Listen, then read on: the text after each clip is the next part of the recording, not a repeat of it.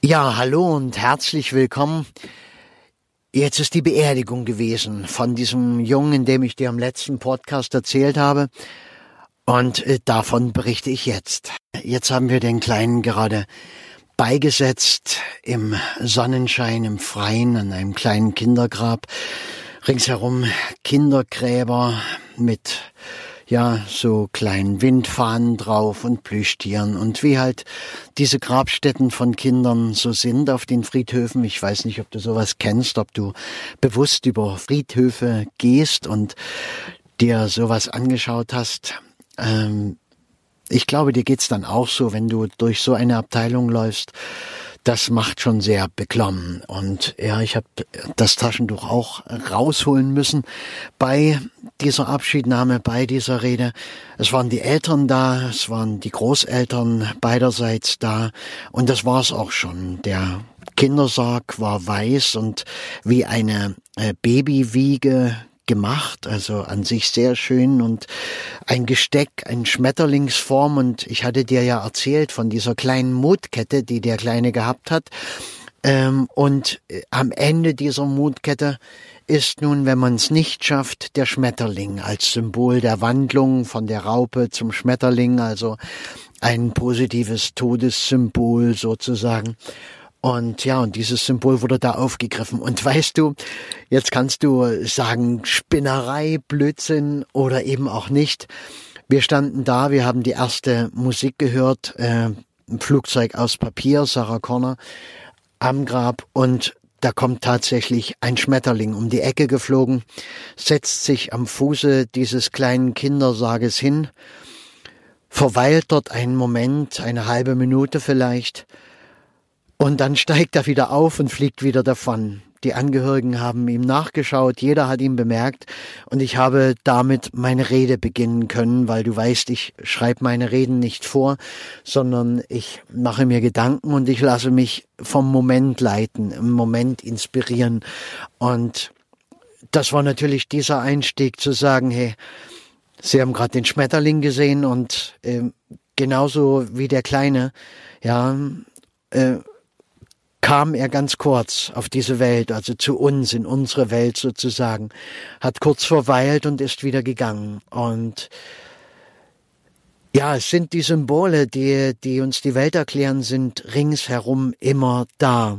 Wie wir sie interpretieren und ob wir sie interpretieren, äh, wie wir sie sehen und ob wir sie sehen und das ist, liegt alles nur einzig und allein bei uns. Wir haben immer die Möglichkeit, äh, uns Hoffnung zu holen oder äh, in der Verzweiflung zu versinken. Und eine Beerdigung ist natürlich äh, meiner Meinung nach äh, ganz wichtig, diese beiden Seiten zu sehen. Sich nicht schön zu reden, ja, also Party statt Beerdigung, du kennst diesen Slogan von mir, von Werbeblöcken oder so, ja, damit meine ich nicht, dass äh, gefeiert wird und ha, der Tod ist gar nicht schlimm. Ähm, der Tod ist schlimm und der Tod eines Säuglings, eines Kindes ist schlimm und das geht uns alle an. Da steht auch der Bestatter heulend daneben oder mit mit feuchten Augen daneben und äh, es ist einfach etwas, äh, was nicht so sein soll und was uns alle berührt. Und äh, wenn ich mit jemand anders über diesen Fall rede, äh, dann äh, werden die Leute auch ganz still und dir geht's vielleicht jetzt auch so.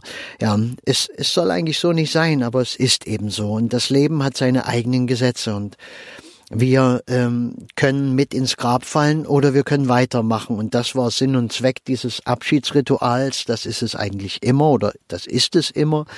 Es geht darum zu sagen, ich akzeptiere das, was ich nicht ändern kann und ich ändere das, was ich nicht akzeptieren kann. Und beim Tod wissen wir, ich kann es nicht ändern. Ich muss es akzeptieren. Es gibt da die andere Möglichkeit nicht. Es ist keine Situation, die du ändern kannst. Keiner kann den Kleinen zurückholen.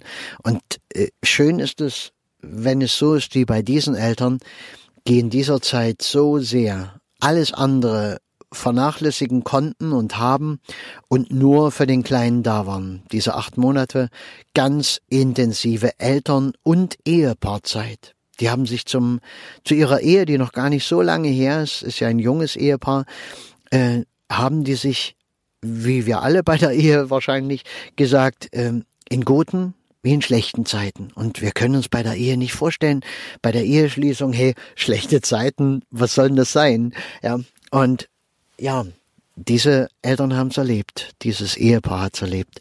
Und die haben in diesen schlechten Zeiten zusammengehalten und das nimmt denen auch keiner weg. Es geht also darum, äh, dass die sich auch in Zukunft immer erinnern. Der Kleine, der wird Schulanfang haben. In Gedanken der Eltern und Großeltern.